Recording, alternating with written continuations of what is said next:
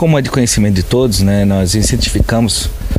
de alguma forma o nosso trabalho na área central, né, tendo em vista o comércio, tendo em vista as festividades, né, um grande fluxo de pessoas, um grande fluxo no comércio ali. Não vamos deixar nenhuma, nenhum bairro sem viaturas, porém, alguns grupamentos táticos nossos, como a Força Tática, o Grupo de Apoio e até mesmo as rondas motorizadas, né, por meio do, do grupamento de apoio, eles vão intensificar na área central, que seria o quadrante ali, onde ficam os bancos, onde fica a maior número do comércio, ou seja, além das viaturas ordinárias de serviço, né, nós vamos estar priorizando a área central